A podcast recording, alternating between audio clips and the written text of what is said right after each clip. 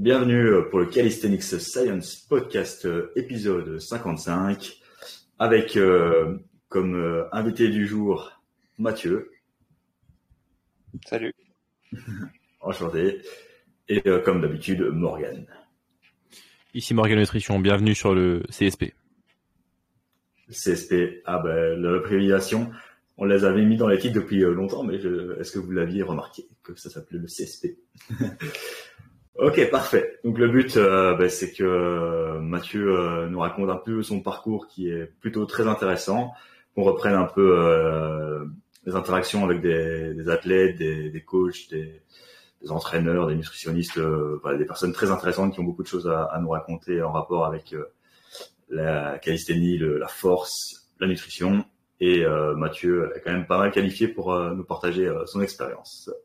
Donc euh, c'est Mathieu HTZ si vous ne connaissez pas. Je te laisse te présenter Mathieu.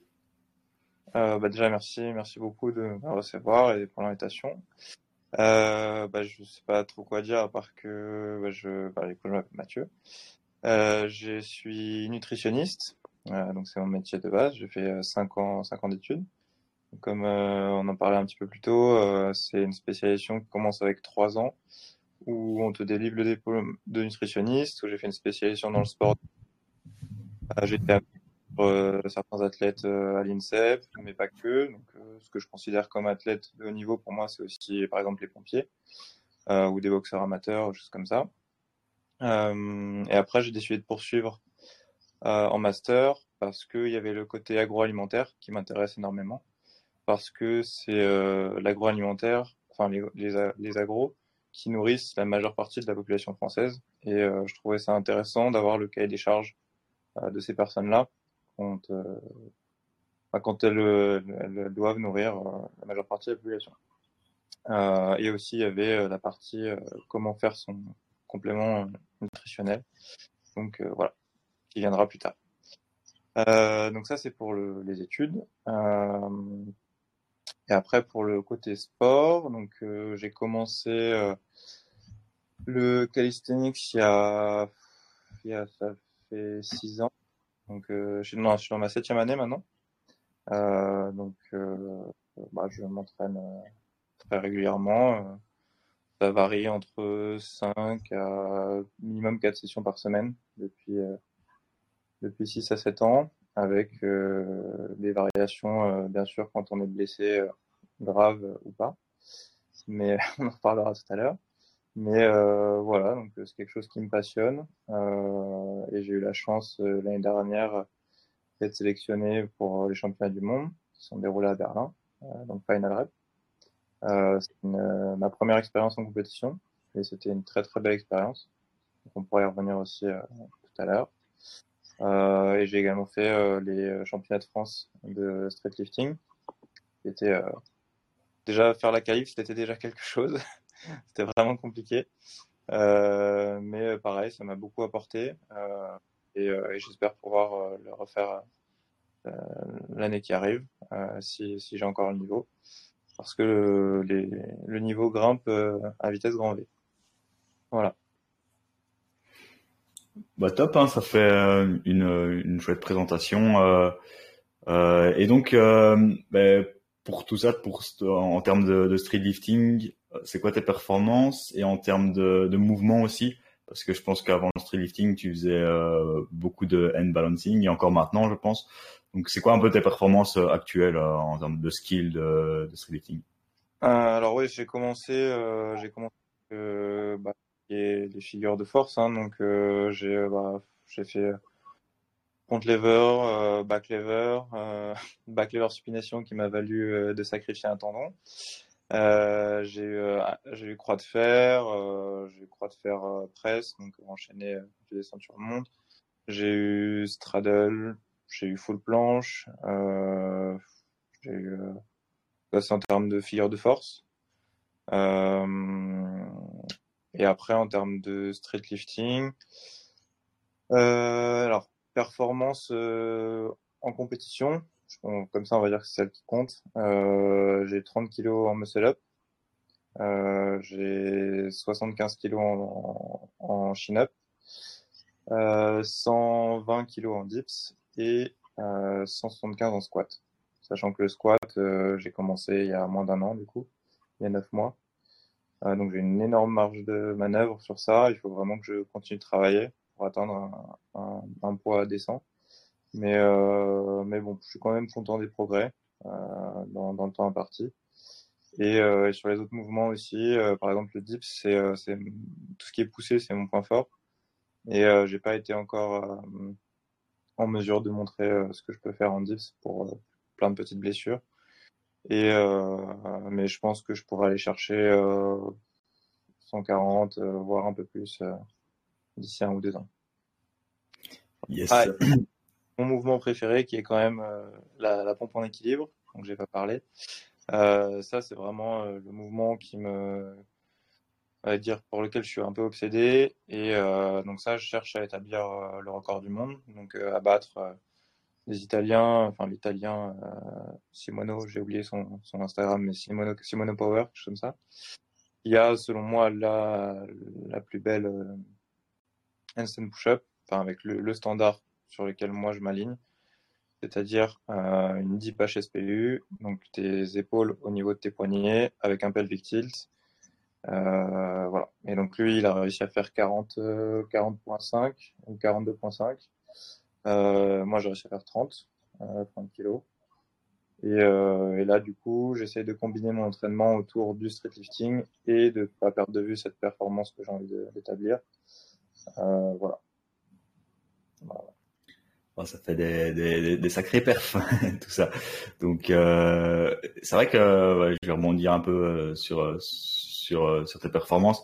Donc, c'est vrai que le, le dips, on voit qu'il y a encore un peu de tempo et donc c'est vrai qu'on pourrait se dire, euh, t'en gardes un peu sous le coude là. Je pense qu'il y avait aussi cette blessure. Et, euh, et pour la HSPU, euh, je vais rebondir aussi là-dessus parce qu'en Belgique, il y en a, que j'ai justement deux, deux, trois potes qui se battent un peu là-dessus pour aller chercher les, les 50 kilos mais ils sont euh, genre au sol avec un, un bel arche. Et, euh, et toi, et toi, t'es plus l'approche Stenix, j'imagine, où on reste vraiment bien aligné. Et c'est vrai quand on voit tes entraînements, c'est extrêmement impressionnant quoi. Ah, de les déjà les faire sans lest, c'est chaud. Et puis euh, la qualité que tu mets en lesté. Ah, c'est pour ça que je préfère. Euh, enfin, c'est pour ça que Stenix me correspond, c'est que je préfère prendre mon temps et même si ça me prend 5 ans, tu vois arriver au standard que, que je trouve beau parce que enfin il y a une euh, dans donc calisthenics la cali qui est la beauté quand même. Donc la moitié du mot et stenos la force. Et je trouve qu'on perd un peu cet aspect là euh, de clean dans les mouvements tu vois.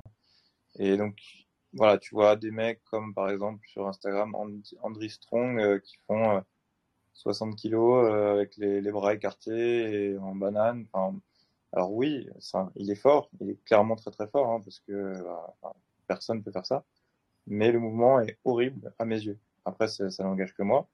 Mais euh, quand j'ai des potes qui m'envoient ça en mode ah regarde où il en est, je ouais, et tu lui mets des, des parallettes et qui doit descendre euh, épaules au niveau des, des poignets, garder un pelvic tilt, enfin tous ces paramètres qui font que le mouvement est difficile et beau. Euh, là, là, ça voudra dire quelque chose et là, je pourrais dire ok, il est vraiment très très fort.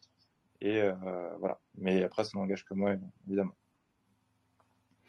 Clairement, hein. clairement, clairement. Euh, je voulais rebondir aussi euh, sur euh, sur euh, tes débuts aussi. Moi, il me semble que les premières fois où je te voyais, c'était dans, dans les parcs de Paris. Et le petit aparté aussi, c'est que tu t'entraînais aussi avec Team de Calisthenics qu'on a reçu sur le podcast. Euh, et donc c'est euh, bah, c'est un peu euh, via lui aussi que je me, je me suis que je t'ai connu, je pense un peu plus parce que je crois qu'on avait discuté une fois. Et, euh, et je m'étais dit bah tiens si c'est un, ami à Team ça pourrait être intéressant de le voir. Et je vous voyais parfois vous entraîner dans le fameux parc à Paris là pour rebondir un peu quelques années en arrière. Je, enfin, sais pas si tu le fais encore. Toi le, fameux parc je sais pas je sais pas si tu vois celui que je veux dire. Oui bien sûr. Au jardin du Luxembourg il y a un, petit parc qu'on appelle le Luco. Les pratiquants qui ont la palle avec le Luco. Donc euh, ouais, c'est euh, bah là c'était un peu la genèse pour moi. C'est en gros euh, pour faire simple, j'ai avant je faisais beaucoup de boxe thaïlandaise et je me suis cassé deux fois de suite le bras. Donc j'ai dû arrêter. J'avais tout le côté gauche atrophié. parce que bah, justement comme c'était coup sur coup, j'ai enchaîné deux plâtres plus une opération Et, et bon, à cette époque-là, je faisais, tu vois, des pompes, des choses comme ça, mais bon, c'est tout. Et j'ai un ami de ma promo, donc en nutrition, qui m'a dit que lui, il faisait de la muscu. Donc je me suis dit, bon, bah, je vais faire de la muscu avec lui, même si c'est pas quelque chose qui m'attire. Mais il fallait que je rééquilibre mon corps. Et à ce moment-là, en fait, il y a eu ce parc-là, donc le Luco, qui a ouvert. Ils ont mis cette installation-là. Et il m'a dit, ah, mais en fait, on peut faire du calisthenics si tu veux. Et donc, bah, je savais pas du tout ce que c'était. Et il m'a montré euh, des vidéos de mecs qui faisaient euh, des tractions, des muscle-up et tout. Je me suis dit, ah ouais, si ça, ça me plaît, j'ai envie de faire ça. Parce qu'on se muscle et en même temps, c'est amusant. Et je, je passe pas mon temps dans une salle de sport, en fait, parce que j'aime pas trop être enfermé. Et, euh, et, donc, du coup, ça a commencé comme ça, grâce à un pote euh, qui s'appelle Yann. Euh, et du coup, euh, on a commencé comme ça. donc, on a fait un peu, bah, je pense comme toutes les personnes qui commencent, hein, tu fais euh, jusqu'à t'épuiser, jusqu'à que tes tendons crient, euh, tu t'entraînes 5 heures, 6 heures, tu vois, tu vois les gens défiler, euh, et puis les gens qui disent mais tu campes là, tu dors là et tout, bah ouais, parce que c'est, une partie de ta vie, tu trouves une sorte de but où tu te dis bah je veux me dépasser, t'as, je sais pas si vous regardez les mangas, mais t'es en mode euh, voilà, t'as envie d'être Vegeta ou Goku, ou, euh, ou Naruto. Enfin, tu as ce truc de shonen où tu te dis, vas-y, moi, je peux être comme eux, tu vois, je vais pas lâcher, je vais débloquer cette figure. Et, euh, c'était un peu une obsession. Euh, et en fait, à un moment, je me suis dit, il faut que, je sais pas, je prenne un, un coach, tu vois, ou j'achète un programme. Donc, euh, on a acheté un programme à un mec qui est, euh, je pense, un des mecs les moins connus, euh, mais qui est un des plus forts au monde, enfin, en tout cas à l'époque, qui s'appelle Ivan, Ivan Kashtaz. Ah ouais, je connais, je connais. Alors, enfin, si les gens connaissent pas, vous pouvez taper One Arm Pull Up Madness. Ouais, One Arm Pull Up. et en moins de 5 minutes, il fait 80 One Arm Pull Up, donc 40 de chaque côté, en moins de 5 minutes. Voilà. Et euh, bah ça, c'était euh, voilà, ce mec-là, je me suis dit ok, lui, je veux bien que ce soit mon coach parce que visiblement, il en connaît un rayon. Donc euh, bon, visiblement, enfin, on est maintenant en grandissant, on sait que c'est pas parce que tu as des grosses perfs que tu es le meilleur coach, mais en tout cas, il m'a il m'a forgé parce que bon, son programme était pas très cher, hein, c'était 30 euros, euh, mais euh, en gros, je pense que le volume qu'il nous donnait à faire, c'était euh, en une semaine ce que je dois faire quasiment en un mois. Donc ça allait parce que bah, j'étais très jeune, tu vois, j'avais j'avais quoi, j'avais 20 24 ans. Euh, là, j'en ai 31. Donc, euh, et surtout que par mes études, je savais comment récupérer, optimiser la récupération. Mais euh, bah, enfin, il a forcément eu des blessures, tout ça. Mais euh, il m'a fallu huit mois pour, euh, pour vraiment faire son programme euh, comme lui l'entendait. Quoi. Donc, donc ça a été très très dur. Mais ça m'a donné une énorme base pour la suite. Donc c'est pour ça que. Mais oui, les entraînements dehors, quand il pleut, quand il neige, quand il fait froid. Le parc ferme, donc on doit passer au-dessus des grilles. Il y a la police qui vient. Enfin, c'était vraiment voilà, les routes, mais c'était c'était très belles années. Ah, les, bonnes approches old school, ça c'est ça qui est bon dans, dans le street. Je pense que je me demande si ouais, c'est vraiment une discipline où on passe un peu par euh, ce genre de phase, un peu un peu moins que un peu plus qu'en muscu ou quoi, parce que c'était toujours des salles là, en street c'était à l'époque et puis euh, vu que le sport évoluait, on a pu euh, voilà suivre des programmes un peu de, de personnes co comme lui euh, ou d'autres euh, un peu un peu hardcore. Après lui c'est vrai qu'il a peut-être un peu plus l'approche clean form, mais il y avait une approche quantité qui est un peu ah qu'on enfin, qu'on qu ne ferait plus jamais aujourd'hui, je pense, avec le recul. Non, je pense que voilà, c'est bien d'avoir un peu ce mindset-là de se dépasser, de vouloir faire plus. Mais euh, le problème, c'est que euh, bon, après, il y a tout ce qui est facteurs génétiques, tout ça. Comment est-ce que tu manges? Qu'est-ce que tu as eu comme réflexe en étant petit? Comment est-ce que tu t'es construit? Tout ça Mais si t'as pas les étoiles qui sont alignées et que tu fais ce genre de programme, bah, tu, très vite tu te, tu te blesses et euh, tu peux te blesser gravement. Et euh, du coup, c'est pour ça que c'est bien de mettre un petit peu de science aussi là-dedans et d'expliquer aux gens que voilà, ben, même si ton muscle s'adapte, ça veut pas dire que tes structures s'adaptent euh, aussi vite. Donc tes tendons, tes cartilages, euh, tes ligaments, tout ça, ça met quand même plus de temps. Donc même si tu sens que euh, tu es fort, c'est comme on disait tout à l'heure, c'est pas parce que tu peux que tu dois. Donc voilà, maintenant c'est bien de joindre les deux un peu. Yes. Et, euh, et, donc maintenant on va on va évoluer un petit peu dans, dans la ligne du temps et on va, rebondir un peu sur ce que tu viens de dire. Donc euh, tu as, expérimenté un peu euh, cette approche, c'est début old school. Et puis finalement, je pense que c'est un, un, peu à ce moment-là que tu t'es blessé, je crois, ou c'est plus tard. Euh...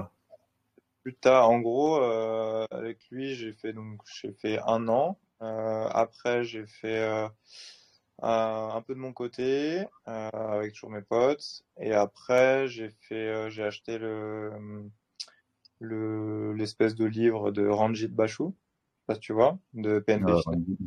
Ah, c'est aussi très impressionnant. mais pareil, c'était un truc, ouais, il y avait beaucoup, beaucoup de volume. c'était imbuvable la manière dont c'était 80 pounds, 85 pounds de mémoire.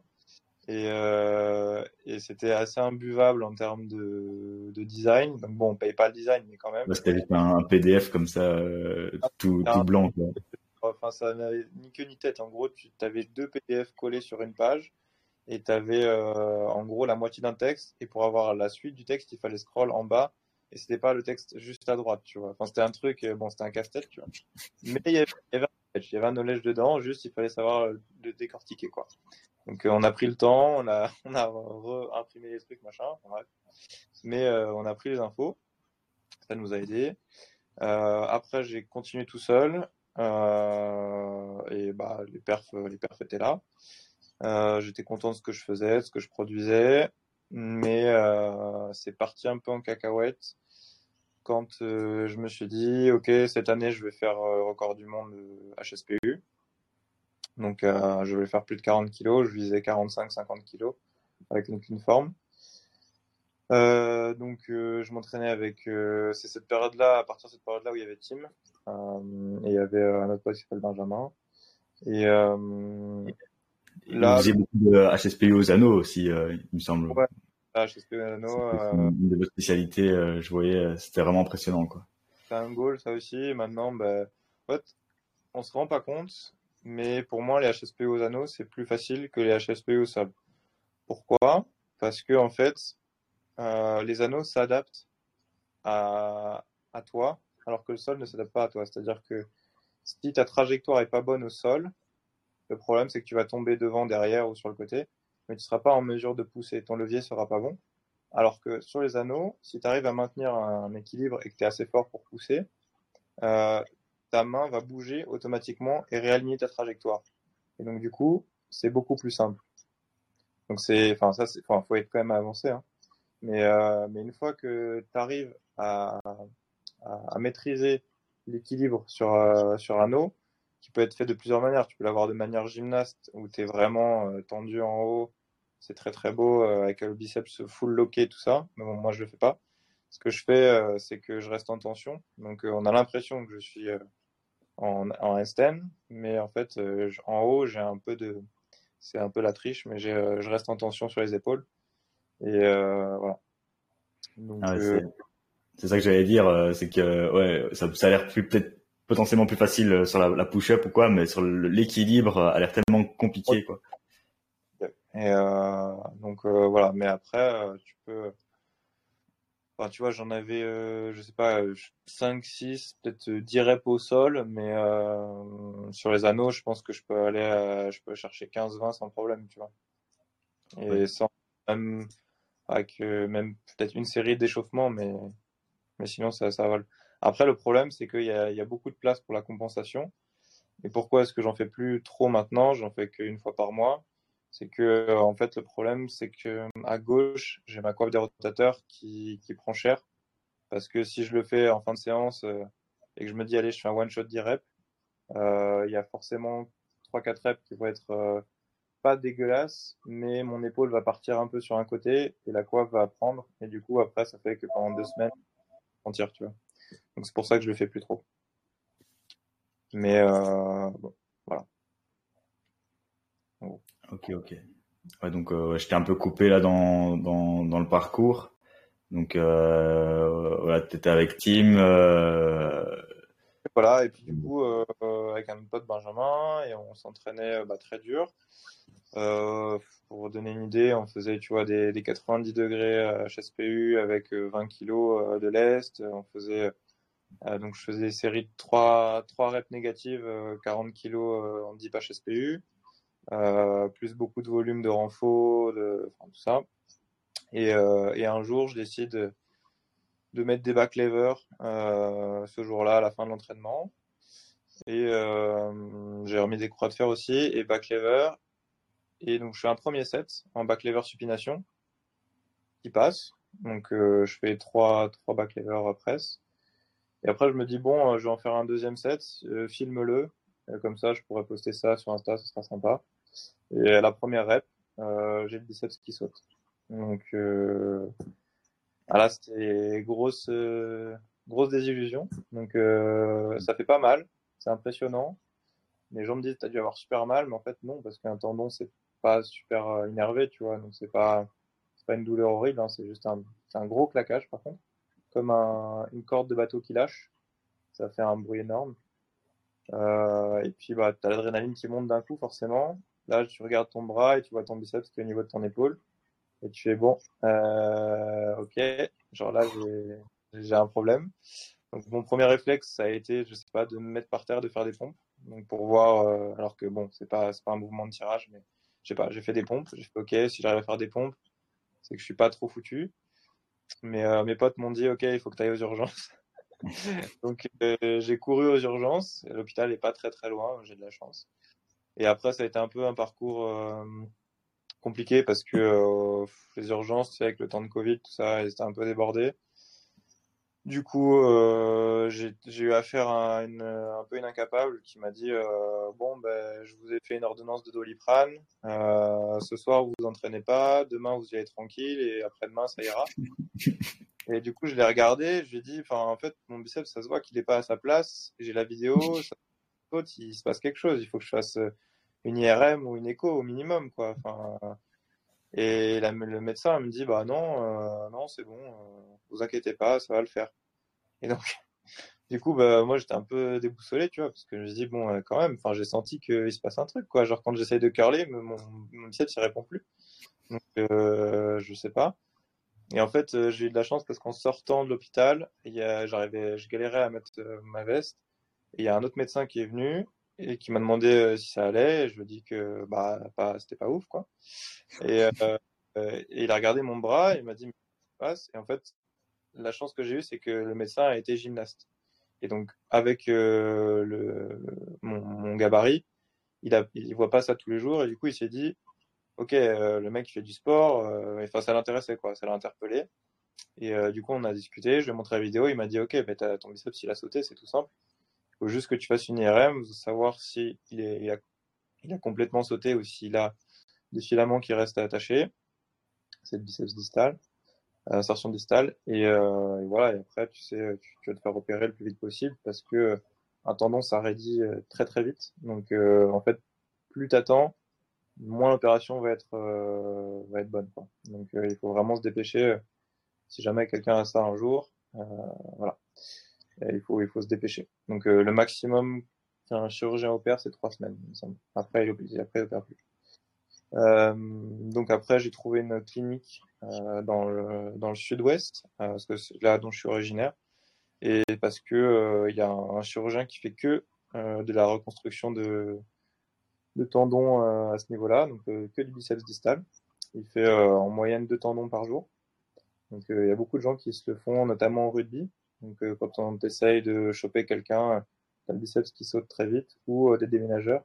Quand par exemple un frigo qui glisse, euh, bah là, pareil, il essaye de récupérer le frigo et le biceps saute. Euh, on voit beaucoup ça en deadlift aussi, hein, quand les gens ont une prise mix et que bah, y a une petite erreur technique, et bah le biceps saute. Et du coup, euh, bah, il m'a opéré, euh, il a pris une perceuse, il a foré dans mon avant-bras deux trous, il a rattaché le tendon à l'intérieur avec un câble, et après il a mis une plaque en métal dessus, et, euh, voilà. Et ça fait, euh, ça va faire deux ans là, le 4 avril, et euh, j'ai récupéré à 100%, ce qui est très rare selon lui. Il m'a dit que normalement les gens récupèrent à 80% max, mais je pense que là où c'est biaisé, c'est qu'en général, il n'a pas des gens qui entraînent autant le haut du corps, parce qu'il a souvent du coup des rugbyman et des déménageurs. Donc c'est pas des gens qui voilà qui poussent comme nous le haut du corps. Et donc moi je lui ai dit que non, je récupérerais 100%. Donc c'était un petit peu une sorte de challenge entre nous. Et, euh, après la deuxième, le deuxième contrôle, euh, il, était impressionné, il m'a dit ok ouais bon bah ouais tu vas récupérer 100%. Et là bah, j'ai récupéré 100%. Donc euh, voilà, c'est, je pense que c'est la plus grosse blessure que j'ai eue. Euh, après bah, j'aurais eu de tendinite, euh, j'ai racheté du cartilage par-ci par-là, mais euh, dans, dans cette discipline calisthenics et, et street lifting, c'est à peu près tout. Euh... Ah si, j'ai eu un, semi-déchirement du de l'insertion du grand rond, du brachial et du pec, du petit pec sur les anneaux parce que j'avais essayé de faire des swings et en fait euh, j'ai pas du tout de mobilité, hein. je suis pas je suis pas du tout souple euh, ni mobile et euh, c'est un gros point faible d'ailleurs qu'il faut que je travaille. Mais voilà et hum, mon épaule s'est disloquée et elle s'est remise. Mais en fait, en se disloquant avec euh, l'inertie, ça a à moitié déchiré euh, les trois insertions. Donc euh, pendant sept mois, je pouvais pas lever le bras et faire une traction. Quoi. Donc voilà.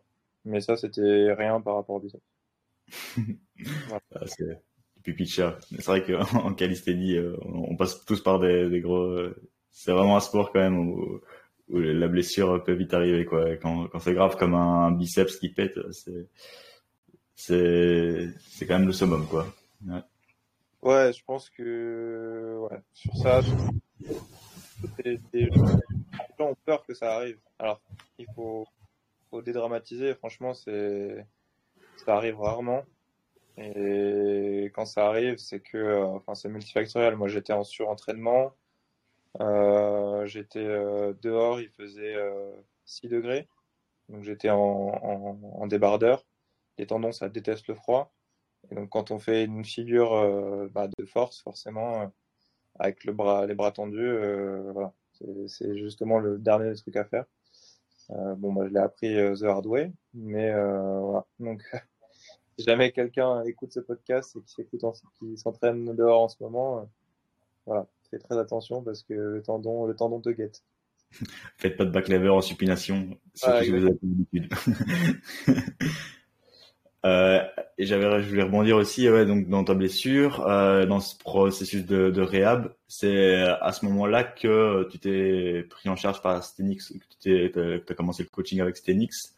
Donc pour ceux qui savent pas, je me suis aussi fait coacher par Stenix pendant euh, un an et demi, et Mathieu euh, depuis un an, je pense. Et donc on va sans doute parler un peu de ça parce qu'on a une on a une bonne expérience avec avec eux et et on va se rejoindre quand même sur beaucoup de principes Est-ce que c'est pendant cette réhab ou c'était après? Parce que il me semble que sur le Discord Stenix, euh, ils avaient ils avaient parlé un peu de ta réintroduction euh, euh, à l'entraînement, je pense. Alors en fait, Stenix, euh, c'est pas directement après. Donc j'ai ma blessure. Après, j'ai fait ma réhab de mon côté parce que bah, les, enfin il y a des kinés euh, qui sont sûrement compétents, enfin que que je connaissais pas à l'époque. Par exemple, euh, quelqu'un qui s'appelle Fred Kos sur Instagram, euh, qui m'a l'air vraiment très très compétent. Je jamais avec lui, mais franchement, si je me reblessais, je pense que ce serait vraiment vers lui que je me tournerais. Mais du coup, j'ai fait de mon côté en respectant toujours ce qui est bah, progressive overload, choses comme ça. Regagner d'abord la mobilité, choses comme ça. Et en 4-5 mois, j'ai pas retrouvé mon niveau, mais j'étais, je pouvais de nouveau faire euh, des, des muscle-up, refaire recharger en traction, des choses comme ça.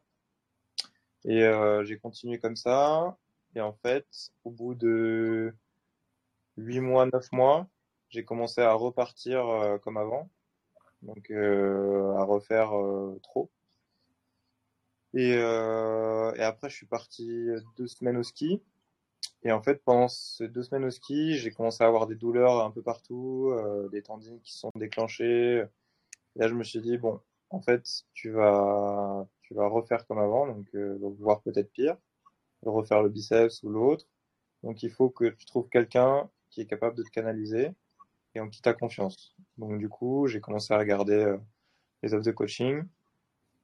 Et, euh, et donc, je suivais Stenix depuis longtemps. Euh, j'ai commencé à regarder euh, leurs athlètes, leurs résultats, euh, leur philosophie d'entraînement. Et je me suis dit, bon, je vais faire un call avec eux, je vais voir comment ça se passe. Et donc, j'ai parlé avec Denis. pour ceux qui savent pas, il y a deux coachs. Il y a Léo et Denis. maintenant, il y a un troisième qui s'appelle David, mais bon, voilà. Et hum, ça, on s'est tout de suite très bien entendu. Du coup, je me suis dit, bon, euh, il, faut, il faut tester, tu vas apprendre, tu vas prendre plus de connaissances. Ce sera bien pour toi et pour les gens que tu coaches. Donc, euh, il faut le faire. Et euh, donc, on a commencé très très light, parce que j'avais aussi des douleurs à l'épaule, à niveau de la coiffe. donc, c'était à base de, j'avais le droit de faire deux fois deux fois dans la semaine des HSPU et le volume c'était 3 sets de 1. Enfin, c'était à, ce niveau-là. Donc pour quelqu'un qui faisait, je sais pas, je faisais 50, 60, 70 HSPU par session, euh, où il y en avait 3 dans la semaine, tu vois, j'avais un volume, on va dire, de 200 HSPU par semaine. Passer à 6 HSPU, c'était très très dur.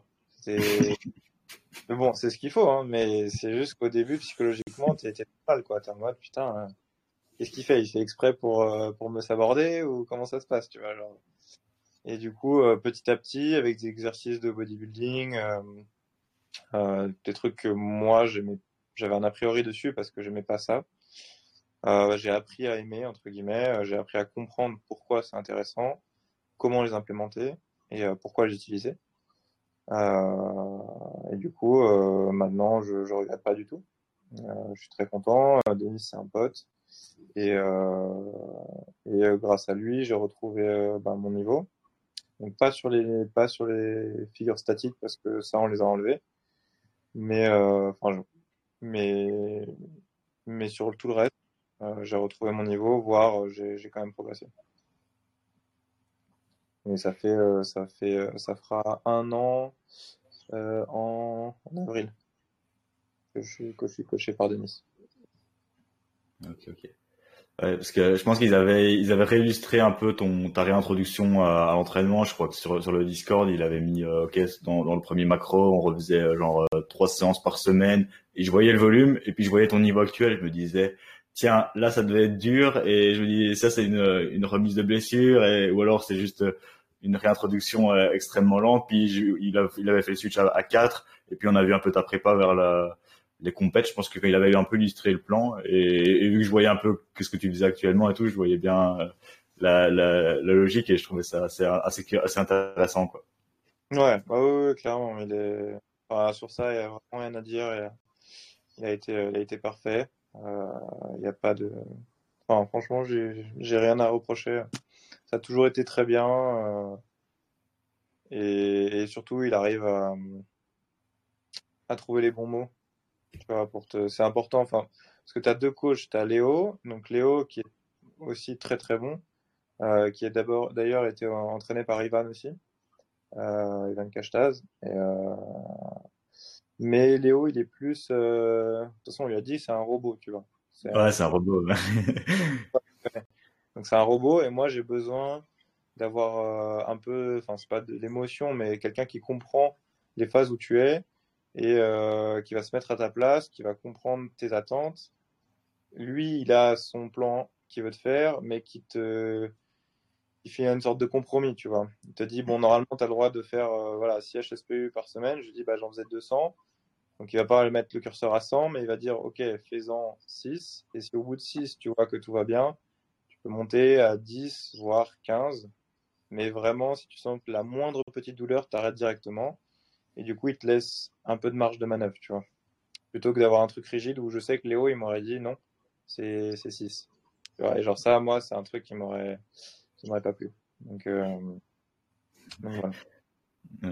Moi, j'avais pu expérimenter un peu les deux, hein, comme je t'ai dit. Donc, j'aimais bien un peu euh, Denis pour vraiment les cues. Euh, mm. Il était vraiment très bon là-dedans. Et, et, après, quand je vois la logique de progrès de, de Léo, je suis wow, niveau aussi euh, conserva euh, être conservateur et euh, ne pas trop pousser ou quoi. Euh, Léo il est bien carré là-dessus quoi. Donc c'est ouais. c'est c'est une chouette logique. Et est-ce que tu t'es quand même rendu compte que tu progressais mieux en faisant euh, deux, enfin trois fois trois fois un ou, ou avec l'évolution qu'en en faisant 200 Euh, alors, j'ai quasiment à mon niveau d'avant. Euh, pour moi, en fait, tu vois, quand tu as un objectif, euh, pour moi, on peut, le, matérialiser ça comme une montagne. Tu vois, tu as une montagne, le but c'est d'arriver en haut. Alors, tu peux aller par, on va dire, pas, 30, 40 chemins différents, tu vois. Tu peux soit y aller tout droit en disant, bah, je vais faire mon truc. Donc, c'est ce que je faisais avant. C'est-à-dire que tu prends pas en compte euh, les recherches, tes pairs ou choses comme ça. Tu dis, moi, je pense que ça se passe comme ça. Et il y a du vrai parce que tu t'écoutes. Donc, tu sais de quoi tu es capable, de, quoi ton corps est capable, jusqu'à un certain point, bien sûr. Mais euh, tu, peux, tu peux avancer très vite comme ça. Ou alors, tu peux prendre un guide, quelqu'un qui te dit, bah, je connais les chemins, je vais te faire passer par tel, tel chemin, ça va pas être tout droit, ça va être en zigzag, mais on va arriver en haut. Et, euh, et Denis, bah, c'est le, le, guide, tu vois. Donc moi, j'étais plus dans la logique avant, je vais tout droit, je fais, euh, je fais le têtu et je fais le camion. Euh, donc du coup, avoir cette logique-là de guide qui te dit, ben, euh, je comprends par quoi tu passes, je sais où tu vas aller, et du coup, on va commencer par là. Donc, tu te dis au début, bon, bah, de toute façon, c'est pour ça que je paye, donc euh, il, va, falloir le faire, tu. Mais euh, donc en termes de progression, je pense que forcément leur approche est mieux, mais la mienne était plus rapide, mais beaucoup plus traumatisante.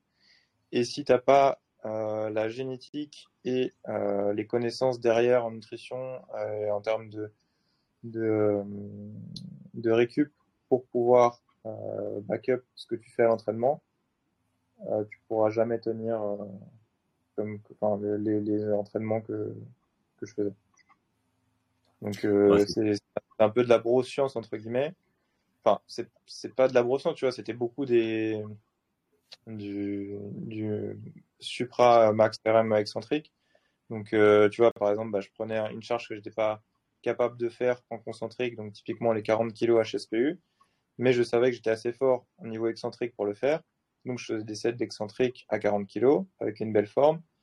Mais le problème, c'est que ça stresse énormément euh, tes structures, donc tes tendons, euh, tes fascias, tout ça. Et du coup, bah, peut-être pour ça que ça a fragilisé mes, euh, mes biceps, parce que même si dans la HSPU, euh, tu utilises principalement tes triceps sur la remontée, quand tu freines et que tu passes l'angle de euh, 90 degrés, ton biceps rentre en, en, compte. Et quand il est mis sous stress euh, bah, avec les poids avec lesquels j'utilisais, je pense que ça a mis une grosse pression dessus. Tu vois. Donc, euh, donc oui, l'approche de Denis a été bonne. Euh, la réintroduction très lente, mais les résultats parlent d'eux-mêmes parce que aujourd'hui, je peux, euh, je peux refaire 25 kilos sans, sans problème. Tu vois. Donc, euh, je suis pas revenu à mon niveau d'avant qui était 30, mais je suis quand même pas loin. En, en un an, euh, vu de l'endroit où on partait, c'est bien, très bien. Ouais. Puis en, en ayant combiné aussi d'autres objectifs en, en, même temps, euh, ouais. ça on va, on va y revenir. Et je voulais juste revenir aussi là-dessus. Ouais, c'est, j'imagine quand on va dire honnêtement, je pense qu'on peut dire que t'es es, es, gifté quoi génétiquement euh, pour euh, ce sport parce que c'est pas pour rien que tu arrives quand même à faire des HSPU à, ce poids-là et, euh, et, et, que tu avais vraiment des, des, belles progressions, euh, des belles perfs aussi, enfin ces HSPU aux anneaux ou quoi. Et je pense qu'en calisthénie, on voit beaucoup de personnes qui sont qui sont comme ça, donc c'est full planche everyday, euh, séance de, de 4 heures, etc. Ouais. Et euh, quand on essaie d'appliquer ça à Monsieur, Madame, tout le monde, ou même la plupart des, de, ou même peut-être 90% des personnes ouais. qui sont certes motivées, mais elles vont pas récupérer comme ça et appliquer selon l'entraînement, c'est c'est pas la même chose. Et donc c'est pour ça que je pense que euh, se baser sur des recommandations un peu plus cohérentes hein, en style de deux fois trois de, de, de, de, six séries par semaine de HSPU, ça va marcher sur la plupart des gens et même sur les gens doués, ça va marcher aussi. Et, ouais. euh, et c'est pour ça que c'est parfois plus intéressant d'être sûr que que de trop forcer quoi. Mais je pense que c'est bien parfois quand quand t'as la, la, la, cette capacité d'être doué, on va dire, d'avoir euh, tryhard comme tu l'as fait. En fait, il y a, enfin pour moi c'est c'est un sujet qui est super intéressant, mais euh, mon, enfin pour l'instant dans, dans, ma recherche de réponse sur ce sujet-là, euh, je pense que ça se fait parce que tu vois, dans ma famille, il n'y a personne qui est euh, gifté euh, génétiquement. C'est juste qu'il y a un moment dans ma vie où je me suis dit, euh, je veux être fort. Et donc, du coup, Donc j'avais quoi? J'avais 13 ans, 14 ans peut-être. Et le soir, dans ma chambre, j'écoutais la radio et je faisais des, des nuits où je faisais euh, 1000 dips sur, sur le bord de mon lit, 1000 pompes. Le lendemain, après, je prenais deux jours de repos et je recommençais, tu vois.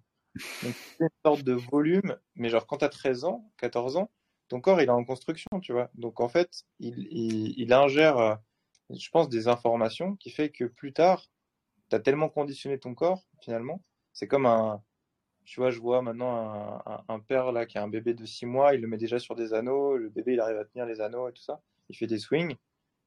Enfin, tu dis, bon, bah lui, plus tard, forcément, on pourra dire qu'il est gifted, mais c'est parce qu'il a eu ce stimulus à ce moment-là qui fait que euh, il, est, comme ça. Donc euh, je sais pas quelle part de génétique fait que, et je sais pas si c'est euh, un besoin en moi. D'où est-ce que d'où est-ce qu'est né ce besoin Je sais pas non plus. Est-ce que c'est parce que mon corps savait que je pouvais le faire, ou est-ce que c'est mon cerveau qui a dit à mon corps on va le faire? Ça je ne saurai jamais. Mais mais il y a cette partie-là intéressante où tu te dis alors, je veux, je veux être fort. Et bah, qu'est-ce que je fais dans ma chambre? Je fais des pompes, je fais des dips. Euh, ou euh, c'était tout con, hein, mais je mettais des, des, ankle weight, des, des poids de cheville sur les, sur les poignets. Et pendant 30 minutes, je faisais des curls. Donc ma série durait 30 minutes. Tu vois? Genre, c'est des trucs où tu dis, mais à quel moment tu dis, jamais tu dirais ça dans un programme. Mais c'est juste que quand tu es petit et que, je sais pas, tu n'as rien d'autre à faire, parce qu'il n'y avait pas il n'y avait pas Instagram, il n'y avait pas les, enfin, tu avais des ordi et tout, mais bon, tu vois, quand tu as des parents qui te, qui te, qui disent, bah non, t'auras pas d'ordi, euh, bon, bah, tu as juste à écouter la radio ou à lire un livre. Et bah, moi, je faisais des curls dans ma chambre pendant des séries, des séries de 30 minutes, tu vois. Et donc, c'est pour ça, on me dit que j'ai une génétique bras, mais est-ce que j'ai une génétique bras ou est-ce que je l'ai faite, ma génétique bras, en faisant des choses comme ça, tu vois? Je sais pas. Je, j'ai pas la réponse à la question, mais je pense que si tu prends un enfant qui est bien nourri, euh, qui, dort correctement, qui a une vie normale et que tu lui appliques ce genre de stress, euh, je pense que après il aura des perfs, enfin des grosses perfs, parce qu'il aura il aura mis tellement de stress sur son corps à ce niveau-là et un stress qu'il peut récupérer, parce que s'il peut pas récupérer, forcément il va se blesser. Euh, et ben, je pense que les gens, les gens seraient plus forts. Ouais, voilà, je te rejoins assez bien. Hein. C'est, je pense que le corps est assez modelable quand on est jeune. Hein. Enfin, je pense que la génétique, ça pourrait se comparer aussi au passé de sportif. Donc, par exemple, un jeune gymnaste qui, qui a fait de la gym de, de, de 6 à 18 ans, il va, tu vas regarder en général ses insertions, elles vont être, tous ses muscles seront presque longs, on va dire. Il y aura des insertions assez favorables. Ah bon, après, est-ce qu'il a fait de la gymnastique parce qu'il a, il avait la génétique pour et qu'il a continué jusqu'à ce moment-là? Après, je pense que c'est quand même prouvé que les euh, que les, les, muscles sont plus modelables, on va dire en termes d'insertion euh, à l'adolescence. Donc, euh, on, va, on, va, dire si si tu as des biceps courts, ils peuvent encore être plus longs euh, quand tu es jeune, mais une fois que tu es, adulte, là tes ouais. biceps courts, ils pourront plus être longs. Ça, je crois que ça c'est un peu ça. Je sais pas si c'est vraiment prouvé, mais je pense qu'il y a quand même pas mal de pistes là-dessus. Et donc ouais, finalement, je pense que la génétique, ça ça revient un peu, revient un peu à ça. Mais maintenant, tu pourrais dire tu vas voir quelqu'un, il va, il va mesurer 1m90 et euh, même s'il a fait du sport, il serait quand même 1m90 et peut-être qu'il aura des fémurs extrêmement longs et, et des, des, insertions très peu favorables. Et donc ce mec-là, si euh, s'il essaie de faire des volumes d'entraînement de port ou alors ou alors même un mec qui est plus programmé peut-être pour l'endurance, qui est moins bon pour la force, naturellement, voilà, il, il sera peut-être moins capable de, de progresser euh, comme euh, même, même comme moi, comme comme nous quoi. Oh, bien sûr. Mais après, il y a aussi cet aspect mental-là qui fait que euh, ouais. est-ce que tu veux vraiment ton truc, tu vois? Donc, est-ce que tu le fais parce que euh, c'est la hype, parce que tu trouves que le calisthenics c'est cool, ou est-ce que tu le fais parce que tu es vraiment toi contre toi et tu, tu te dis non mais je sais que je peux y arriver, donc je vais y arriver. Et, euh, et c'est des trucs un peu motivationnels de bullshit, mais et tu te dis euh, voilà je, je, j'y vais quoi tu vois c'est tu te donnes pas le choix enfin tu vois un, un exemple à la con mais quand je, je voulais le front lever pour moi c'était, la figure que j'allais avoir en premier. Euh, je forçais tellement avec l'élastique que je me suis arraché du cartilage au niveau des côtes parce que les muscles contractaient trop tu vois. Et c'était à, à, là je me suis dit ok bon il faut faut, faut, faut chill un peu faut, être un peu plus détendu Mais, euh, mais c'était à, ce point-là, tu vois. Et donc, euh, donc ça, c'est multifactoriel de toute façon. Hein. Mais euh, bon, tu vois, si un mec, comme tu as dit, un mec de 90, 1m90 qui, fait, qui veut faire des full planches, ça va forcément être beaucoup plus dur qu'un mec, bah, je sais pas, de ma taille, je fais 1m, 1m75. voilà. Bah, forcément, je vais être avantagé par rapport à lui. Tu vois. Je l'aurai normalement plus vite que lui. Ouais. ouais je te rejoins bien euh, sur l'aspect mental. C'est vrai que c'est, intéressant aussi. Nickel, nickel. Euh... Donc, euh... j'aimerais parler un peu de tes, euh, de tes entraînements. Donc, euh, au niveau de, donc actuellement, c'est quoi un peu ton, tes, voilà, tes tes objectifs, donc tu as, participé à une compétition, donc tu as vraiment euh, cet aspect street lifting, tu as toujours cet objectif de traction lestée. Euh, le front lever, moi je vois que tu le maîtrises quand même vachement bien, donc là tu le fais en maintenance avec des, des rises to hold. Ouais. Et euh, décris-nous un peu euh, voilà tes, tes, entraînements, tes, euh, tes objectifs voilà en termes de street lifting, etc. alors pour l'instant j'ai un, un split sur 4 jours. Avec ouais, une petite maintenance au niveau du front. Mais honnêtement, c'est un mouvement que j'ai tellement pratiqué que tu vois, une pendant, fois, pendant 8 mois, j'avais pas fait une seule fois un serveur. J'ai recommencé, donc il était pas super clean comme quand tu entraînes, mais je l'ai tenu genre 8 secondes sans problème. Donc pour moi, il y a des mouvements comme ça où, où tu, tu l'as tellement fait que ton corps ne peut plus oublier. C'est comme le vélo, tu vois. Alors après, il y a voilà, les petits déchets techniques, mais voilà. Donc je fais juste deux séries de front euh, par semaine, euh, avec euh, euh, de la position d'Edeng en raise et un hold de 3-4 secondes, euh, deux fois. Après, j'ai donc sur mon split, donc quatre jours, j'ai deux jours upper body et deux jours un petit peu upper et legs. Donc, euh, bah, sur le premier jour upper, j'ai euh, traction dips, euh, HSPU et renfo. Le deuxième jour, j'ai HSPU, muscle up, 90 et jambes, avec renfo jambes. Euh, troisième jour encore upper, donc la même chose que jour 1. Et quatrième jour, pareil que, le jour 2. Donc euh, c'est à peu près tout. Euh, je voulais pas intégrer trop de figures statiques, par exemple la planche. Euh, Denis voulait m'en mettre, mais moi je dis que c'était quelque chose qui allait prendre beaucoup de ressources. Euh, même si à un moment on avait refait un peu, je recommençais à tenir ma straddle, mais en fait au niveau du steps, avec la blessure, ça a quand même laissé des séquelles. Donc euh, pour moi, ce sera plus tard. Euh, je sais qu'en 3-4 mois, je la retrouverai sans problème mais euh, c'est pas quelque chose que j'ai envie de faire maintenant. Donc on a juste laissé en statique euh, le front. J'avais pour objectif de reprendre la croix de fer, mais pareil, euh, ça revenait bien, mais j'ai senti que sur les épaules et sur les biceps, c'était vraiment très stressant avec ce que je faisais à côté. Donc je, l'ai enlevé aussi. Donc euh, là, je me focus vraiment sur le street lifting. Donc sur les quatre mouvements, muscle up, euh, chin up, dips et, et squat. Euh, avec euh, bah, l'objectif de faire la qualif des championnats du monde euh, qui vont se dérouler cette année à Francfort. Et ce sera le 30 septembre et le 1er octobre, donc sur deux jours normalement. et en termes de perf, donc moi je suis en, catégorie moins de 80 kg. À l'année, je suis à 83-84 kg, mais pour la compète, je descends. Euh, j'aimerais bien sortir euh, 40 kg en muscle up, euh, parce que je sens que j'ai encore euh, beaucoup de marge sur le mouvement. Euh, vraiment, quand j'ai pas de douleur aux avant-bras, je peux pousser beaucoup de muscle up. en traction, j'aimerais bien arriver à 85, 85 pardon. en dips, 140 et en squat, plus de 200. Donc voilà, je pense que c'est atteignable euh, dans le temps imparti. Euh, avec les sensations que j'ai à l'entraînement en ce moment, euh, en discutant avec Denis, c'est des choses qui sont dans l'ordre du possible.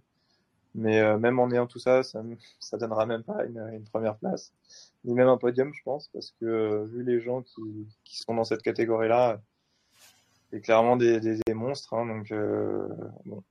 donc on verra, mais j'y vais vraiment pour dépasser mon total de l'année dernière, qui était un total qui reflète pas vraiment mon niveau entre guillemets, parce que en fait, donc le street lifting, il y a trois mouvements haut du corps et un mouvement bas du corps. Mais le mouvement bas du corps, il contrebalance totalement les, les perfs du haut du corps. Si tu veux, pendant le, les championnats du monde, après les trois passages du haut du corps, j'étais troisième au classement général. Euh, et après, euh, et après le, les, jambes, j'ai dégringolé à la septième, place. Donc bon, voilà. Après, euh, c'est faire, hein, c'est normal, c'est comme ça. Mais moi, j'aimerais bien, je sais que ça va peut-être faire grincer les dents certaines personnes, mais mettre un coef pas sur le, pas sur le squat, parce que le squat, il faut avoir un gros squat, on est d'accord, mais mettre un coef sur le muscle up. Parce que euh, le muscle up, c'est quand même notre mouvement de notre discipline. Euh, du coup, il faudrait le mettre à l'honneur. Et le travail qu'il faut pour avoir un muscle up à 40 kg, VS un squat à 200, c'est pas du tout la même chose. Enfin, là, je pense que les 200, euh, dans allez, deux mois, trois mois, euh, c'est ce qu'on fait. Euh, peut-être quatre, voilà, ça va pas être trop gourmand. Euh, donc on va dire que j'aurais fait des squats pendant un an et un an et deux mois. Euh, j'aurais sûrement atteint la barre des 200. Alors qu'un muscle up à 40 kg, ça fait ça fait six ans que je fais des muscle up. Euh, c'est quand même autre chose quoi. Donc et même quand on se rend compte sur le total, par exemple d'un athlète comme Baki, qui est bah, le meilleur au monde, euh, son muscle up à 42 kg, ça représente 17% de son total par rapport aux dips, aux tractions et aux squats. Donc, euh, je trouve que c'est pas pas révélateur du travail fourni derrière. Et je trouve que mettre un, petit coef, euh, je sais pas, 2,5, 3 sur le muscle up, ça engagerait les gens à plus travailler ce mouvement-là et surtout euh, à dire euh, aux powerlifters, euh, j'ai rien contre les powerlifters, mais euh, que s'ils veulent venir euh, en street lifting et qu'ils font un muscle up à 2 kg voilà, ça, va, ça va quand même les faire chier, tu vois. Parce que si là ils arrivent et ils ont 300 squats, bah forcément, le muscle up 2,5 et ils s'en foutent derrière. Donc c'est le jeu, c'est pas pas de leur faute, hein, mais juste moi je trouve qu'on devrait mettre à l'honneur ce mouvement-là. Et, et laisser un coef 1 sur traction, dips et squat, mais qu'au moins le muscle up soit, soit, mis sur un piédestal. Voilà. Je sais pas ce que vous en pensez. C'est le grand débat des coefs. Hein. Vas-y, je te laisse, Morgan. ok. Euh, alors, plutôt d'accord pour que il n'y ait pas ce phénomène de euh, des powerlifters euh, fassent leur première mythe de, de street lifting et fument tout le monde grâce à leur squat euh, fantastique. Après, alors oui, c'est vrai. Je pense que un coefficient sur le muscle-up permettrait de pondérer globalement bah, l'importance que ça a donc euh, par rapport aux autres mouvements. On pourrait aussi dire que souvent les bons tractionneurs sont aussi de bons muscle-uppers, du coup que ceux qui sont forts en tirage auraient deux mouvements, même si la somme de la traction et du muscle-up ça reste inférieur au dip, ça reste inférieur au squat. Euh, je pense qu'un autre système qui pourrait fonctionner pour pondérer tout ça, ce serait peut-être d'avoir un classement alors ce serait compliqué à mettre en place, mais suivez bien, ce serait d'avoir un classement par mouvement, et le classement euh, que tu aurais vis-à-vis des autres compétiteurs te donnerait un nombre donné de points, et le ranking total serait la somme de tes points gagnés sur les quatre mouvements. Par exemple, si vous êtes 6 dans la KT, celui qui sort le meilleur muscle-up gagne 6 points, celui qui sort le pire muscle-up gagne 1 point, celui qui sort l'avant-dernier pire muscle-up gagne 2 points, voilà, pareil sur chaque mouvement. Et du coup, bah en fait, ça pondérerait naturellement dans le sens où il faudrait bah évidemment être le plus fort sur tes mouvements, mais comme ça, tu paierais davantage cher le fait d'être mauvais sur un mouvement donné. Euh, bon, après, du coup, ça sortirait totalement, euh, comment dire, mathématiquement, ton total n'aurait plus de sens et il n'y aurait même pas ce ratio. Tu gagnerais juste un nombre de points donnés ouais. par mouvement, ce qui est peut-être quelque chose qui est déjà fait dans des sports comme du décathlon, peut-être, euh, des choses du genre, euh, qui sont des sports où du coup tu compares euh, des perfs de durée à des perfs de distance, peut-être même des pertes de charge. donc je pense que ce serait également une solution à explorer. Ouais, intéressant. Ouais. Et ça, on en est. Non, on n'avait pas déjà parlé de ça. Je crois que c'est la première fois, Alexandre, que je sors cette idée-là. Non, j'avais déjà réfléchi. On avait déjà dû en parler peut-être à l'époque avec euh, Gwendal, quelque chose du genre. Ouais, je pense que sur la première compète, on avait discuté un peu des ratios parce qu'on était justement en train de d'organiser euh, ça. On se disait comment est-ce qu'on va calculer, mais mais finalement, euh, finalement, ouais, on a, on a gardé les, les, trucs classiques. Puis on s'est aspiré des Français, quoi. Ok. Après, ce que j'aime bien, mais qui n'arrivera jamais, c'est d'avoir deux mouvements de poussée, deux mouvements de tirage et un mouvement de jambe. Et donc, du coup, le, mouvement de poussée, vous vous en doutez, ce serait d'intégrer euh, les, les handstand push-up. Euh, ça a été euh, fait en Italie. il y a eu deux compétitions, ils l'ont fait. Et c'était fait de la manière suivante. Donc, bon, pour éliminer la composante balance, c'était contre le mur, en déficit. Et donc, tes épaules devaient arriver au niveau de tes poignets et, euh, et euh, voilà, sans, sans banane excessive, mais bon, forcément une petite banane quand tu es contre le mur. Euh, voilà. Et donc, du coup, bah, tu avais, des HSPU en plus. Mais bon, je pense que c'est encore trop une niche, même dans notre sport qui est déjà une niche. Donc, euh, ça, ça ne se fera pas, mais ce serait dommage. Enfin, ce serait, ce serait vraiment cool de l'avoir pour justement avoir ce ratio de tirage de poussée un jambe et ça ferait un peu le, je sais pas, l'athlète ultime, quoi. Tu fais, tu fais, euh, tu fais full épreuve toute ta journée. Euh, bon, tu serais sûrement rincé à la fin. Mais je sais pas, je trouve ça. Tu rajoutes des lifts aussi, alors deux jambes. deux jambes, là, je... à la fin de la, à la fin de ta compète, t'es rincé. Déjà en street lifting, quand t'arrives au squat, euh, j'avais cette réflexion là et, par rapport au power euh, déjà le power bah t'as trois mouvements et parfois on peut, on peut parler de la fatigue que, chacun génère mais en street lifting euh, l'air de rien la traction et le dip c'est c'est c'est pas du bench non plus quoi. Et donc euh, sur ton squat t'arrives quand même euh, potentiellement un peu rincé quoi. Une fois qu'on a participé à ça.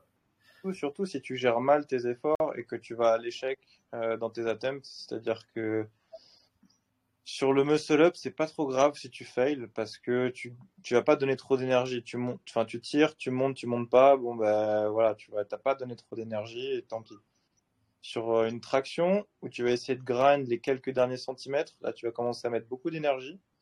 Et le dips, quand tu descends et que tu grind 5-6 secondes et que tu pousses, tu donnes tout ce que tu as et que tu finis pas ton mouvement, mentalement c'est très très dur et physiquement tu as cramé ton système nerveux. Donc après, tu rentres dans le squat et là, là c'est toi contre toi et c'est vraiment, vraiment difficile. C'est pour ça que c'est super important, je trouve, d'avoir une bonne stratégie euh, en rentrant dans la compète, de faire un, un easy opener, tu vois. Par exemple, là, au championnat de France, moi, j'ai fait un opener où c'est impossible de rater. C'est-à-dire, enfin, c'était 20 kilos pour moi. 20 kilos, c'est une charge même sans avoir dormi pendant deux jours. C'est obligé qu'elle passe, tu vois. Donc c'est vraiment un truc pour te mettre en confiance et mentalement tu as un lift qui est validé. Le deuxième, c'est censé être un truc où c'est un peu dur, mais tu sais que normalement tu vas l'avoir. Et le troisième, tu peux te permettre d'aller chercher un petit PR, tu vois. Et tu fais ça sur tous tes mouvements et tu vois comment ta compétition elle, euh, elle s'avance. Et bah, si par exemple au dips tu commences à être un peu claqué et tu sais que de toute façon euh, ça sert à rien d'aller te cramer nerveusement pour 10 kilos sur un dips, sachant que derrière tu as le squat et là tu vas pouvoir euh, rajouter peut-être 20 kilos et tu vas pouvoir euh, tacler tout le monde. Euh, c'est plus stratège de faire ça plutôt que de dire je vais max out sur tous mes lifts et je vais bien voir, tu vois. Et j'ai trouvé que sur certains athlètes, justement, je ne sais pas comment ils avaient géré leur compétition. Peut-être qu'ils sont, sont mal pris ou avec la pression, je sais pas. Et je trouvais que leur lift, ça reflétait pas ça du tout. Ils se mettaient dans le rouge dès le début, tu vois. Et bah, du coup, euh, je trouve qu'après, bah, tes performances, elles prennent chaque fois. Ouais, je te rejoins assez bien. Moi, j'ai eu une moins bonne expérience. J'ai fait aussi une première compétition et, et je crois que le dips m'avait un peu flingué. Par, enfin, j'ai l'impression que rater son dips, ça, ça mm. tabasse un peu quoi par rapport au reste. Enfin, et puis si ta traction était déjà overshot avant aussi, euh, ça fait mal quoi. Donc finalement, tout le reste de ta compète, bah voilà, c'est la gestion de compétition. Je pense qu'en en lifting, on a parfois un peu moins de recul qu'en power avec euh, le temps, mais bah, finalement la, la, discipline évolue bien, donc on va un peu se rendre compte de, de, de ce qu'il faut faire euh, un petit peu plus optimalement. Quoi. Ouais, vraiment. Yes. Euh, je vais laisser Morgan te poser des questions, peut-être sur euh, ce que tu veux, peut-être aussi niveau nutrition. Est-ce que vous avez un peu cette, cette double casquette en commun? Ouais, vas-y. Euh, blague de la casquette, car je porte une casquette en envers pour les auditeurs qui n'ont pas la vidéo. Alors, euh, ouais, juste j'ai une question.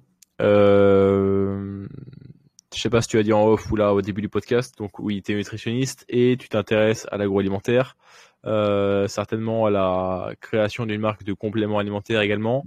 Bon, en vrai, c'est deux questions. Tout d'abord, bah, quelle importance toi tu donnes aux compléments alimentaires euh, dans le grand schéma des choses de ta nutrition actuelle? Donc, quels sont tes, compléments du moment et, et comment dire ta position sur l'importance des compléments, bon, qui est assez mineure, mais si tu, peux, me dire quelques mots là-dessus. Et, la deuxième question, euh, c'est bah, parle-nous euh, plus en détail de ton projet de création de compléments alimentaires. Euh, alors, moi, les compléments alimentaires, c'est vraiment quelque chose qui est de l'ordre de la cerise sur le gâteau. Tu vois, si, si ta diète, elle est pas, elle est pas, pas besoin d'être carré, mais si t'as pas, te nourris pas pour récupérer tes entraînements, peux prendre tous les compléments que tu veux, ça ça va pas fonctionner. Donc les compléments, c'est vraiment en fonction de, tes problématiques, euh, de est-ce que tu te sens fatigué à l'entraînement euh, Si oui, est-ce que euh, tu as ton bon, des bons ratios de euh, glucides complexes, glucides simples, tes protéines euh, Comment va ton microbiote Enfin, il y a, y, a, y a 10 000 paramètres à checker. mais il y quelques compléments, quelques basiques, on va dire, euh, auquel il faut pas couper, je pense, c'est euh, bah, tout simplement euh, tout ce qui va être vitamine D quand tu es dans des, villes comme Paris ou enfin, voilà, des endroits où c'est pas du tout ensoleillé. Donc ça, ça peut être euh, très intéressant. Euh, tu as forcément le magnésium, mais il faut regarder la forme. Donc euh, quand tu prends un magnésium lambda, que tu prends pas du bisglycinate par exemple, euh, couplé avec bah, ce qui est taurine, vitamine B6 pour une bonne absorption, euh, bah, tu vas pas forcément euh, bien assimiler. Donc du coup, il servira à rien. Euh, donc pour moi, la base, ce serait vitamine D et magnésium. Euh, après, je trouve que le sel, c'est très important aussi euh, pour gérer ton hydratation. Donc pendant l'entraînement, avoir euh, un peu de sel dans ton eau ou prendre des eaux. en France, on a ce qui est Saint-Sior, et euh, l'autre, j'ai oublié, mais bon, c'est des eaux, c'est des eaux salées, naturellement, contiennent beaucoup de carbonate. Du coup, ça tamponne aussi ton, on va dire, ton acidité d'entraînement. Enfin, tes ions, en tout cas. Euh, moi, je trouve que c'est un gros game changer quand je m'entraîne et que je l'ai pas ou quand je l'ai.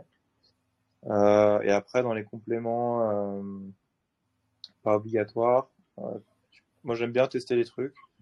Par exemple, me supplémenter en taurine, me supplémenter en, B1 ou B3, euh, tester un truc comme le shilajit ou enfin tu vois des espèces de plantes comme ça. Euh, je, je c'est pas des trucs euh, qui vont te rajouter 10 kilos euh, sur ton muscle up, mais ça peut être des trucs qui te font du bien mentalement, tu vois. Par exemple, euh, j'avais cette discussion avec un, un, pote à la salle qui me disait ouais moi je prends des BCA, qu'est-ce que t'en penses? Je dis bah très, très honnêtement, les BCA, c'est de la merde, ça sert à rien.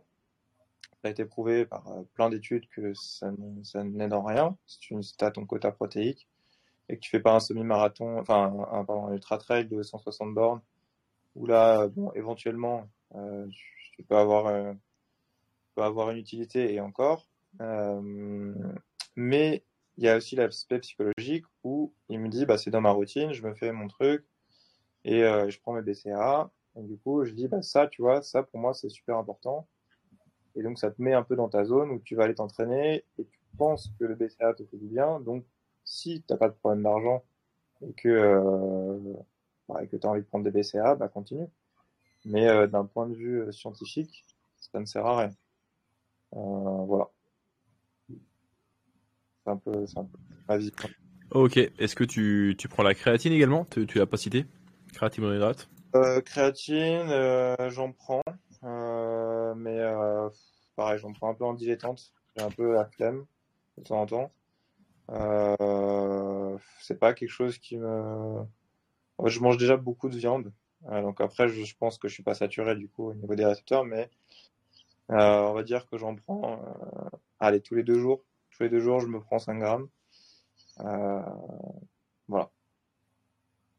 Mais c'est quelque chose que je conseille, hein, bien sûr. C'est, euh, j'en, parlais encore avec des potes. Euh, je leur ai dit, allez-y, go, euh, safe, qui, qui va vous aider, c'est sûr. ce sera pas pareil, encore une fois, 10 kilos sur le total, mais, mais sur le long terme, ça fera, ça fera la diff. Juste, moi, je suis quand même quelqu'un qui mange beaucoup de protéines, enfin, soit des œufs, du, des entrecôtes, euh, des huiles, des choses comme ça. Enfin, j'ai beaucoup de protéines dans mon alimentation, donc euh, je me dis que j'ai pas forcément besoin, euh, et je ressens pas le besoin d'avoir ça. Ok, ça roule. Et donc pour la partie processus de création, peut-être d'une marque de compléments alimentaires, fabrication, qu'en est-il?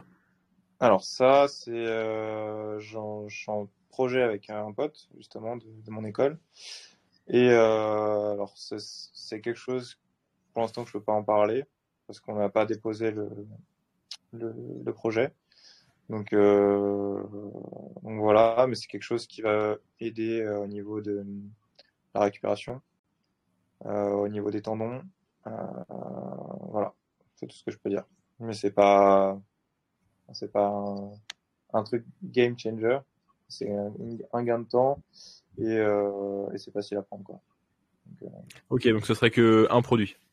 Ouais, pour l'instant, c'est Ok, tu veux créer un mix. Euh. Ouais, voilà. Ce serait, ce serait plus ça plutôt que euh, faire un truc euh, compliqué parce que tu as des interactions entre les, entre les compléments, tu vois. donc,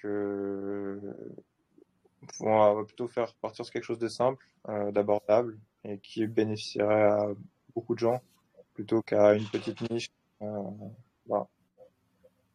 Ok. Ok, ça roule. C'est ce que je voulais savoir. Merci. Nice.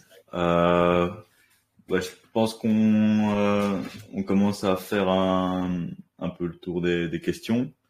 Euh, donc voilà, je sais pas si tu as de petits, je dirais, aller profiter de ta double casquette, si tu avais un petit conseil au niveau entraînement à, à donner aux auditeurs et un conseil au niveau euh, nutrition à donner euh, aux auditeurs. Euh, voilà que, disons, si, si, si, après je pense que c'est toujours dur de donner un conseil, mais si tu as un, un, bon type ou un truc à dire, à partager qui peut être utile à tout le monde. Euh, alors, pour l'entraînement, ce serait de pas de pas avoir peur de se faire coacher par quelqu'un euh, et de de tester euh, voilà deux trois mois avec un coach, voir comment ça se passe, si ça se passe bien, de continuer et de pas avoir peur aussi de changer de coach, d'avoir euh, une autre approche, euh, d'être curieux par rapport à ça et de pas se dire oui je vais y arriver par moi-même parce que même si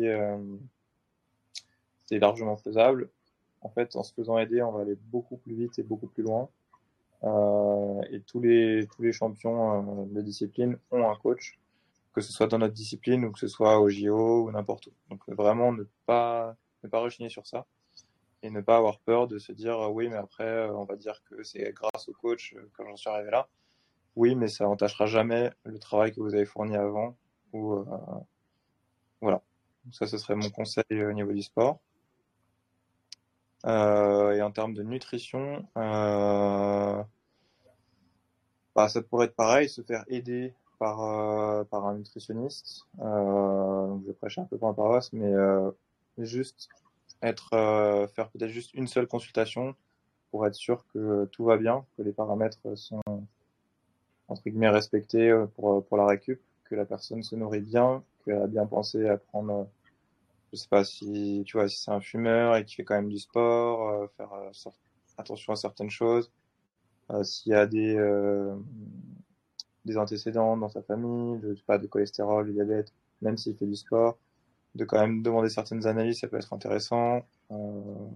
Voilà, de coupler un peu les choses et de pas se dire je vais faire que que du sport et je ne m'intéresse pas au reste.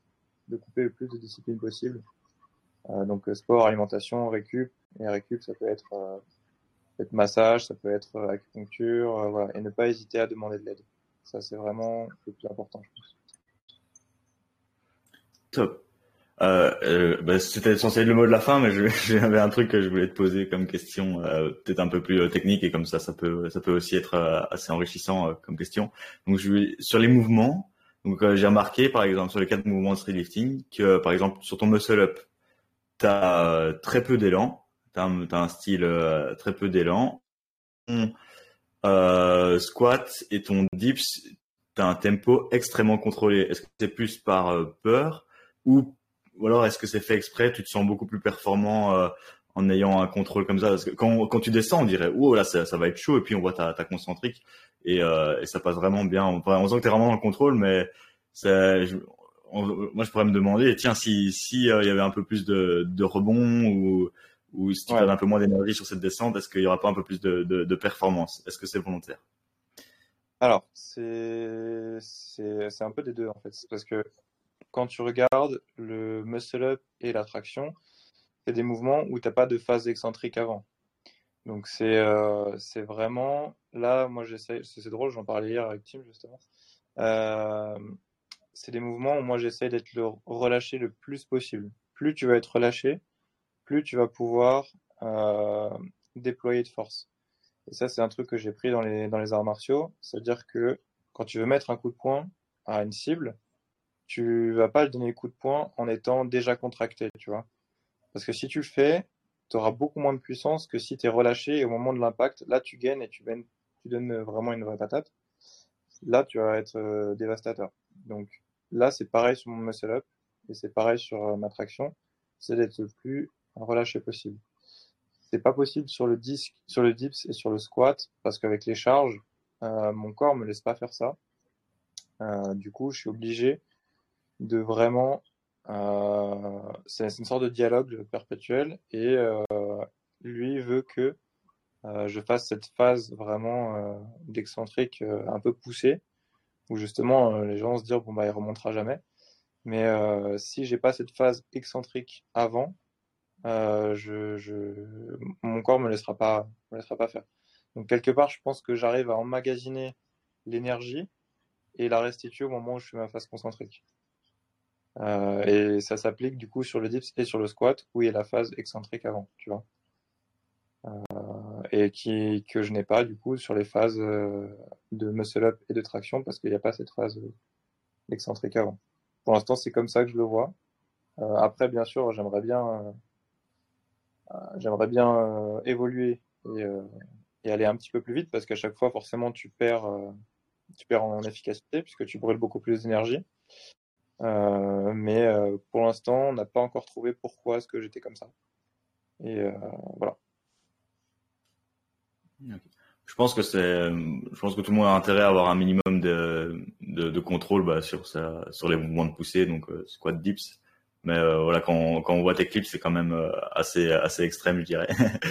euh, et pour le style du muscle up, au niveau de l'élan, c'est vrai que moi je remarque a ça peut être vraiment intéressant de ne pas avoir beaucoup trop d'élan. Et euh, mais maintenant, on voit dans le street lifting, on voit quand même qu'il y en a beaucoup qui utilisent un petit peu cet élan et qui, qui essaient de, d'attendre le bon, ta, voilà, qui, qui profitent vraiment d'un, de, ils partent, ils partent un peu plus loin et puis ils essaient vraiment d'avoir cette, cette, euh, cette, cette, trajectoire en C là pour euh, arriver au-dessus. Ouais. Et donc, bah, c'est vraiment vertical.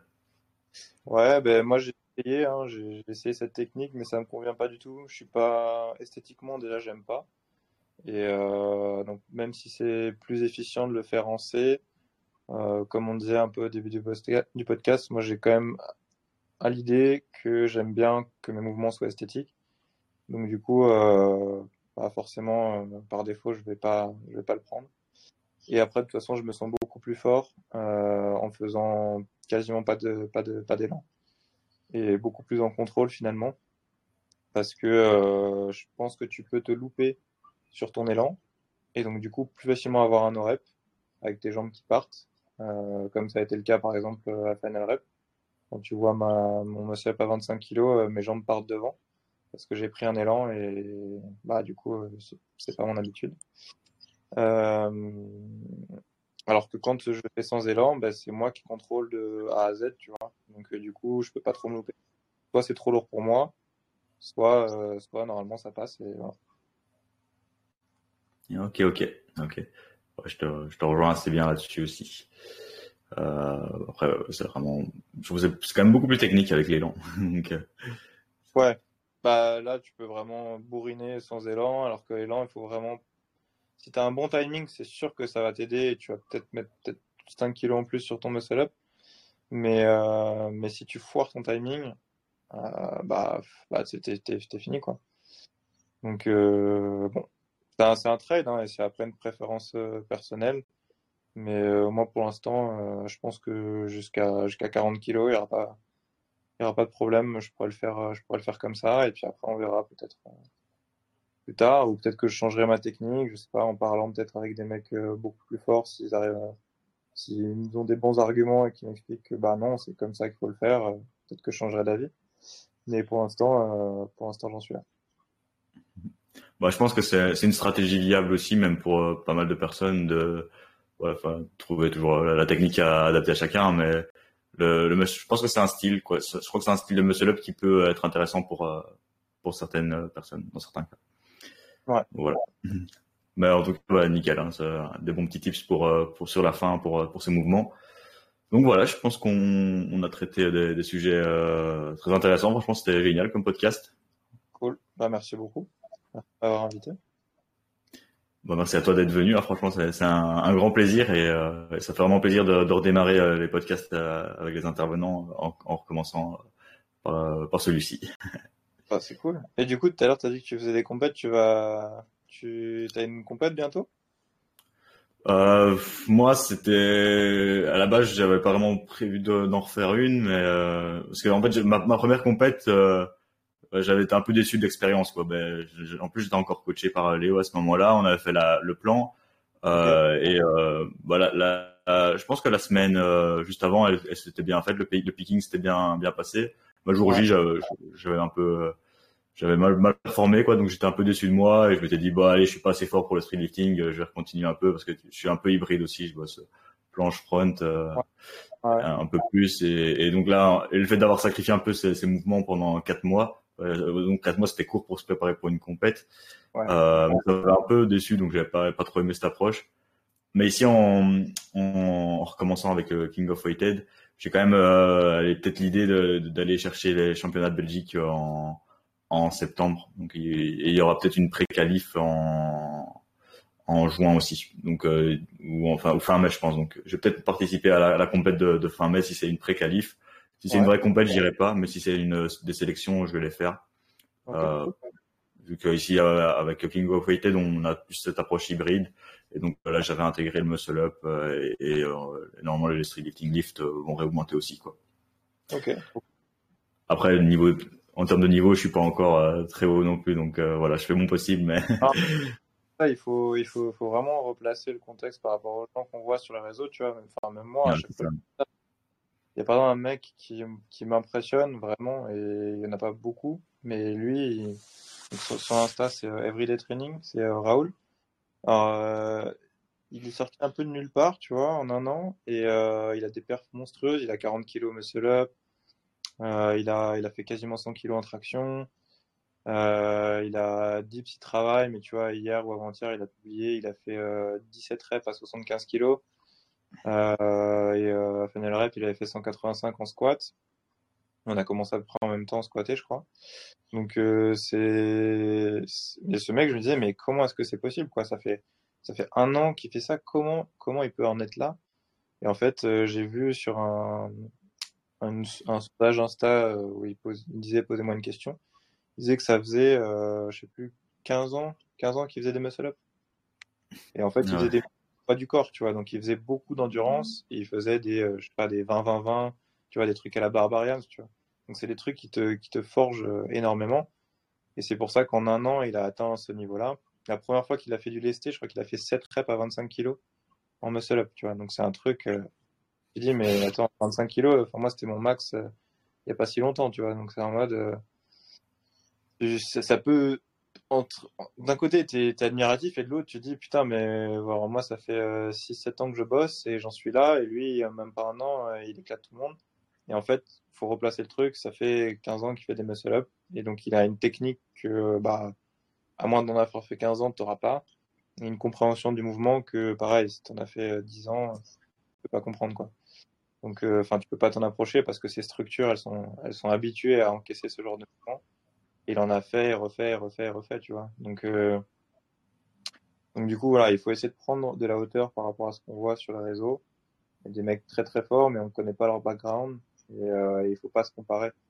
C'est très dur, mais il faut essayer de, vraiment prendre, prendre de la hauteur par rapport à ça. Et donc dans ton cas, euh, voilà, si tu vois, tu as fait des, des pauses, euh, c'est pas ton, ton truc principal que tu t'en fais, mais tu fais aussi des, des planches à côté, des fronts, des trucs comme ça t'es pas à 100% dedans et du coup euh, VS euh, un mec qui arrive au championnat de Belgique et qui fait que ça bah c'est sûr que le jour J il va il va t'éclater mais bon euh, le truc c'est que vous êtes pas vous êtes pas armes égales tu vois. Donc donc bon c'est normal en fait. Ouais, ouais. Ouais je te rejoins assez bien. Je pense que la compétition c'est quand même intéressant bah, pour la faire pour soi-même quoi si comme puis comme tu disais au début ouais si on se compare un peu sur les réseaux ou même au, genre au street lifting français. Enfin, le street lifting français, il a quand même très très bien, il a un, c'est quand même l'élite, on va dire. Donc si on essaie de se comparer là et directement de faire des championnats de France, on est on est vite freiné quoi. C'est c'est là où par exemple en power, tu as quand même des des, des compétences un peu plus euh, provinciales, régionales. Euh, où tu où tu peux te tester et finalement même si tu sais que tu vas jamais être champion du monde tu, tu peux quand même aller euh, de compétitionner contre toi-même. C'est vrai c'est pour ça que c'est intéressant et, et que, et que j'aurais tendance à en refaire. Sans... Mais, mais voilà. Le mieux, c'est de prendre ton total et te dire, bah, j'ai envie de me dépasser sur ce total-là, tu vois. Donc, euh, l'année prochaine, j'espère faire, je sais pas, euh, 20, 30 kilos en plus. Et euh, tu dis, bah, 30 kilos à gagner sur, euh, sur un an, c'est pas déconnant. Et donc, ça te permet d'avoir un objectif sain où tu peux ne pas te blesser, avoir une, belle progression et, euh, et, en même temps t'amuser, tu vois. Et, euh, et c'est pas parce que t'es pas champion du monde que tu peux pas très bien coacher les gens ou, ou être à l'écoute, tu vois. Donc euh, c'est faut vraiment enlever cette espèce de barrière mentale en se disant ouais si je suis pas si je fais pas un podium, je suis pas légitime dans ce que je fais, tu vois.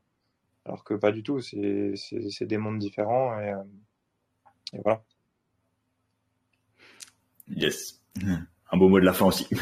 Super. Euh, bah nickel, oh, nickel encore une fois. Un grand merci à Mathieu, à, à toi d'être venu euh, sur euh, le podcast, sur cet épisode ouais, 55. Oh, merci Alexandre. Euh, voilà. Euh, salut, salut.